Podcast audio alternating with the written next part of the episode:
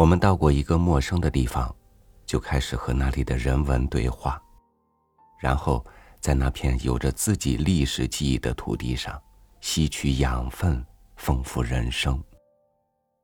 只是当下的我们，还有多少心思去欣赏眼前的美景，去思考它背后的人文呢？与您分享沈从文的文章《箱子岩》。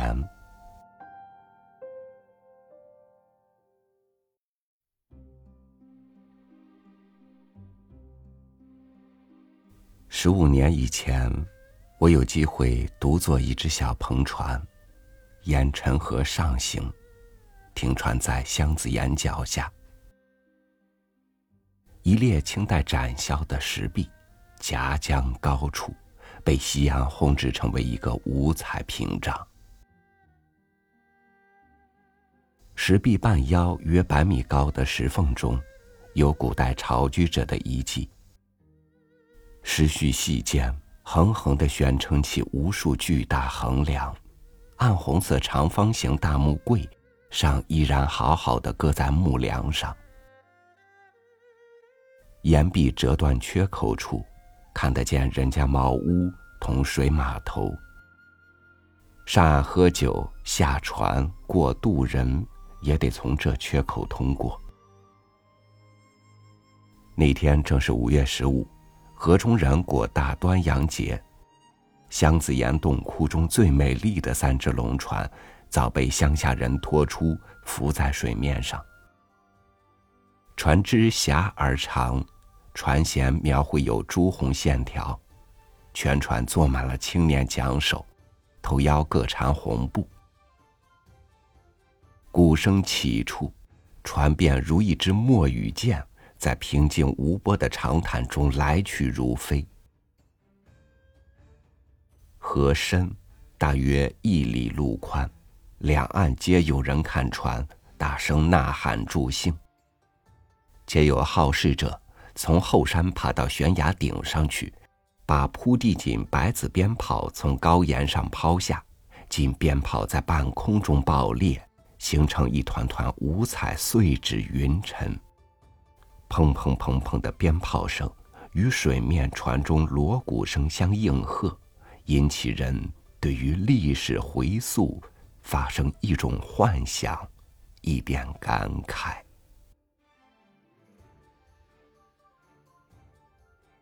当时我心想：多古怪的一切！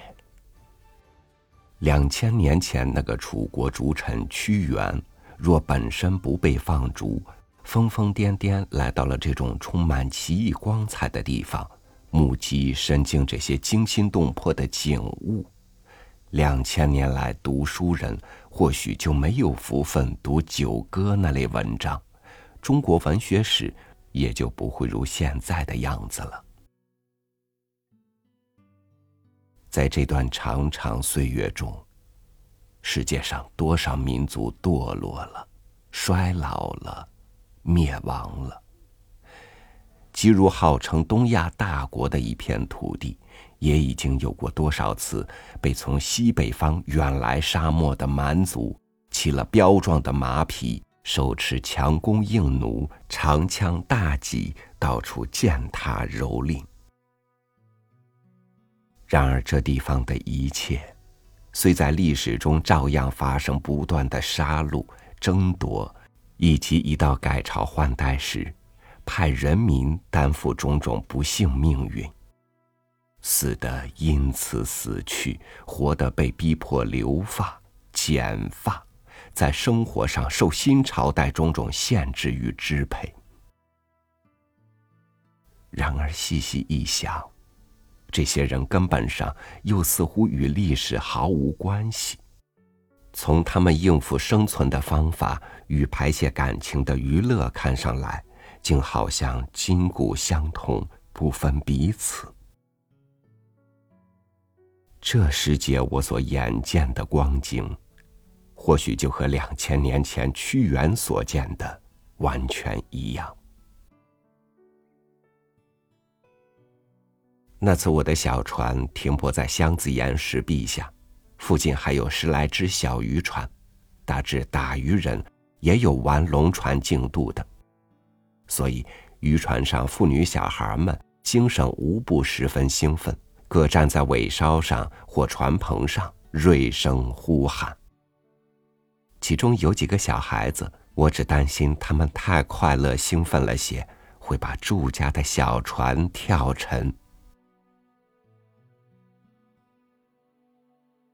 日头落尽，云影无光时，两岸渐渐消失在温柔暮色里。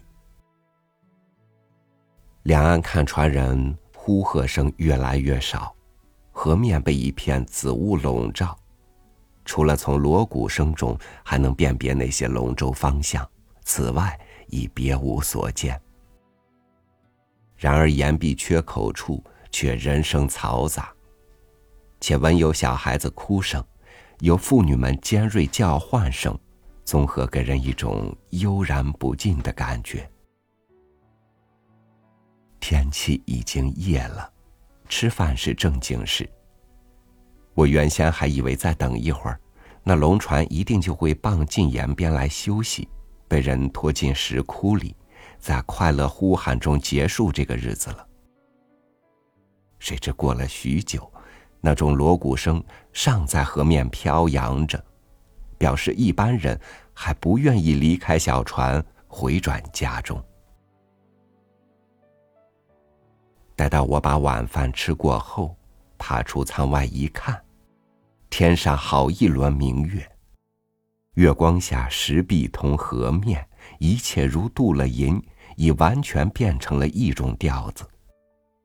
岩壁缺口处水码头边。正有人用废竹篮或柴油燃着火燎，火光下，只见许多穿白衣的影子移动。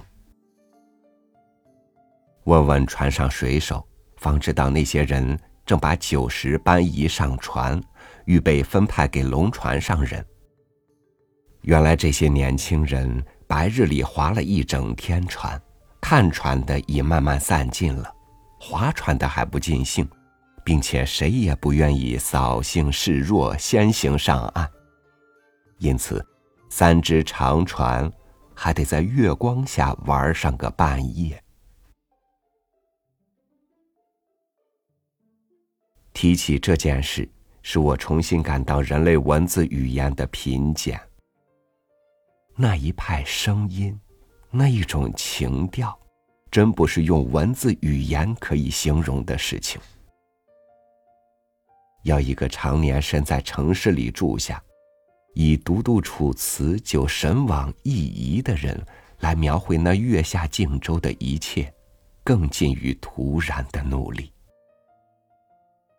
我可以说的，只是自从我把这次水上所领略的印象保留到心上后，一切书本上的动人记载，全看得平平常常，不至于发生任何惊讶了。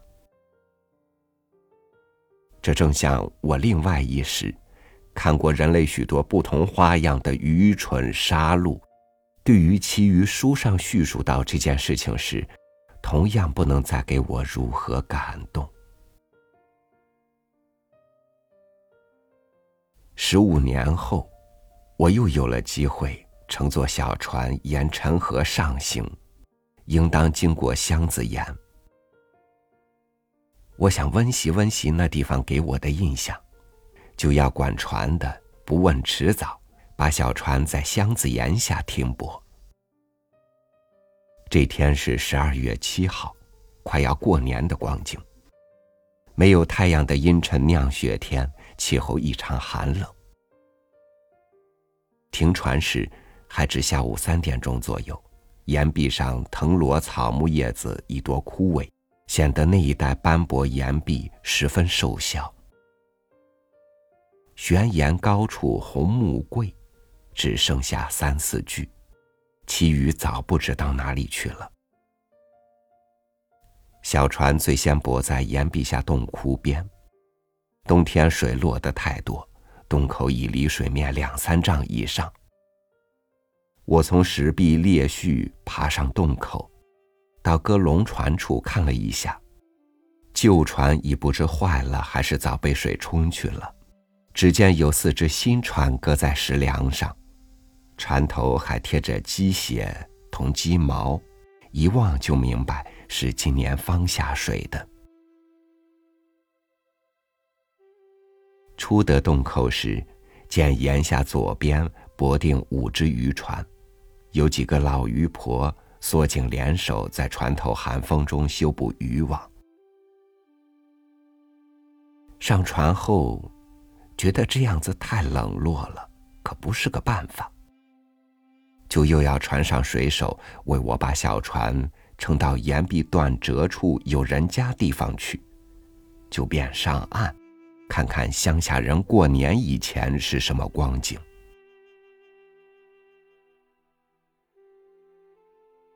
四点钟左右。黄昏已经逐渐腐蚀了山峦与树石轮廓，占领了屋角鱼。我独自坐在一家小饭铺柴火边烤火，我默默的望着那个火光郁郁的枯树根，在我脚边很快乐的燃着，爆炸出轻微的声音。铺子里人来来往往，有些说两句话又走了。有些就来镶在我身边长凳上坐下吸他的旱烟。有些来烘烘脚，把穿着湿草鞋的脚去热灰里乱搅。看看每一个人的脸子，我都发生一种奇异的乡情。这里是一群会寻快乐的正直善良乡下人，有捕鱼的。打猎的，有船上水手和编织竹篮工人。若我的估计不错，那个坐在我身旁、伸出两只手向火、中指节有个放光顶针的，肯定还是一位乡村里的成衣人。这些人每到大端阳时节，都得下河去玩一整天的龙船。平常日子，特别是隆冬严寒天气，却在这个地方按照一种分定，很简单的把日子过下去。每日看过往船只摇橹扬帆来去，看落日同水鸟。虽然也同样有人世上的得失，到寺院纠纷成一团时，就陆续发生庆贺或仇杀。然而，从整个说来，这些人生活却仿佛同自然已相融合，很从容的各在那里尽其性命之礼，与其他无生命物质一样，唯在日月升降、寒暑交替中放射分解。而且在这过程中，人是如何渺小的东西，这些人比起世界上任何哲人。也似乎还更知道的多一些。听他们谈了许久，我心中有些忧郁起来了。这些不辜负自然的人，与自然妥协，对历史毫无负担，活在这无人知道的地方。另外，尚有一批人与自然毫不妥协。想出种种方法来支配自然，违反自然的习惯，同样也那么近寒暑交替，看日月升降。然而后者，却在慢慢改变历史，创造历史。一份新的日月，行将消灭旧的一切。我们用什么方法？就可以使这些人心中感觉一种对明天的惶恐，且放弃过去对自然和平的态度，重新来一股劲儿，用划龙船的精神活下去。这些人在娱乐上的狂热，就证明这种狂热能换个方向，就可使他们还配在世界上占据一片土地，活得更愉快、更长久一些。不过，有什么方法可以改变这些人的狂热到一件新的竞争方面去？可是个费思索的问题。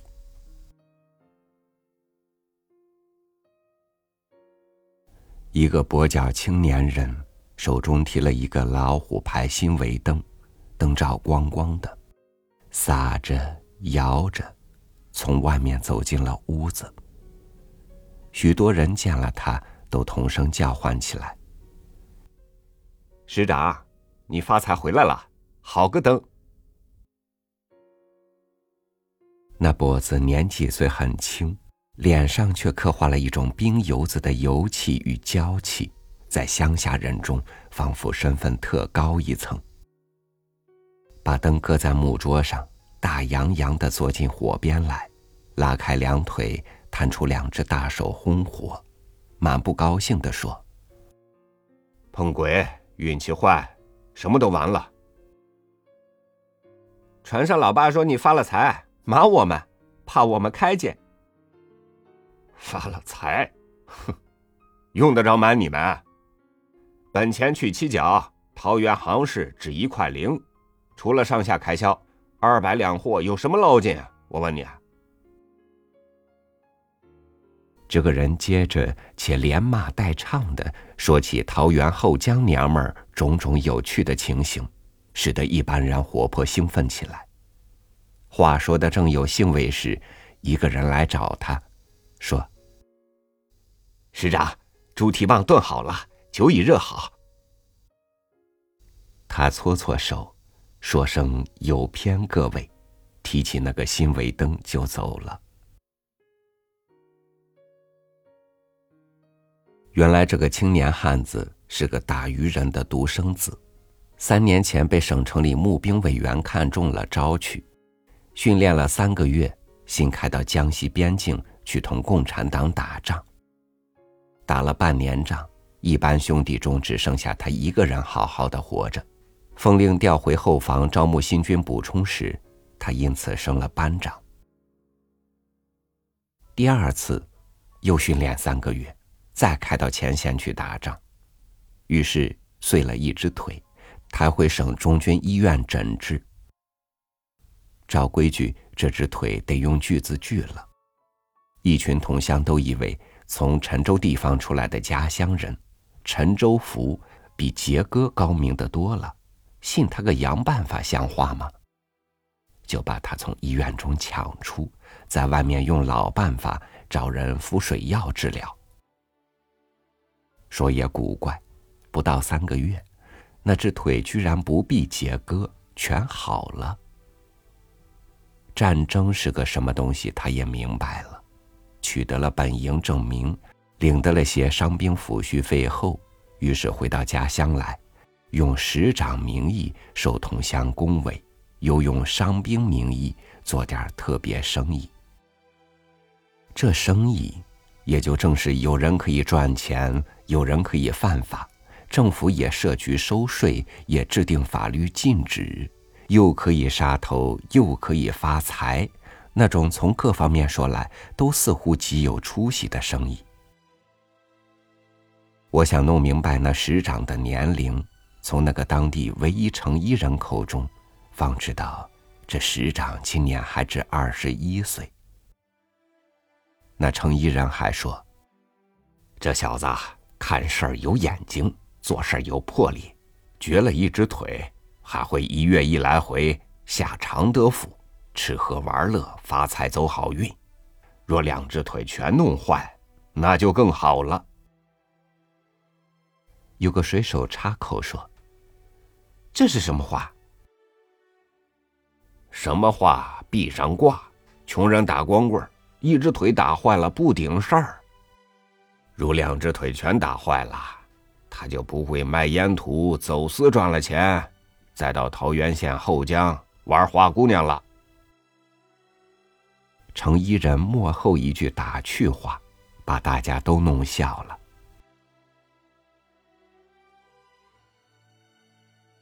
回船时，我一人坐在灌满冷气的小小船舱中，举止计算那时长年龄。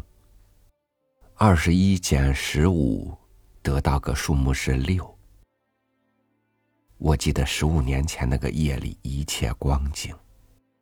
那落日反照，那狭长而描绘朱红线条的船只，那锣鼓与热情兴奋的呼喊，尤其是临近几只小渔船上欢乐跳掷的小孩子，其中一定就有一个今晚我所见到的跛脚石长。历史是多么古怪的事物！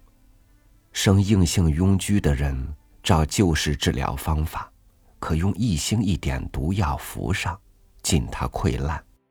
到溃烂净尽时，再用药物使新的肌肉生长，人也就恢复健康了。这跛脚石长，我对他的印象虽异常严烈。想起他就是一个可以溃烂这乡村居民灵魂的人物，不由得不寄托出一种幻想。二十年前，李州镇守使王正雅部队，一个平常马夫，姓贺，名龙，兵乱时一菜刀切下了一个散兵的头颅。二十年后，就得惊动三省，集中二十万军队来解决这个马夫。谁个人会注意到这小小节目？谁个人想象得到人类历史是用什么写成的？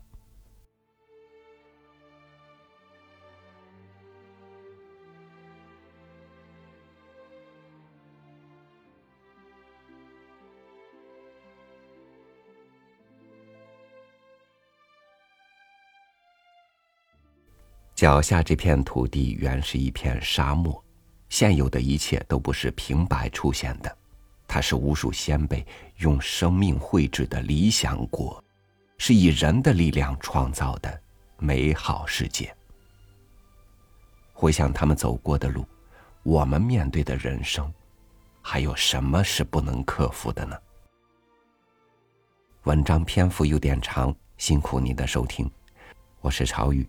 祝你晚安，明天见。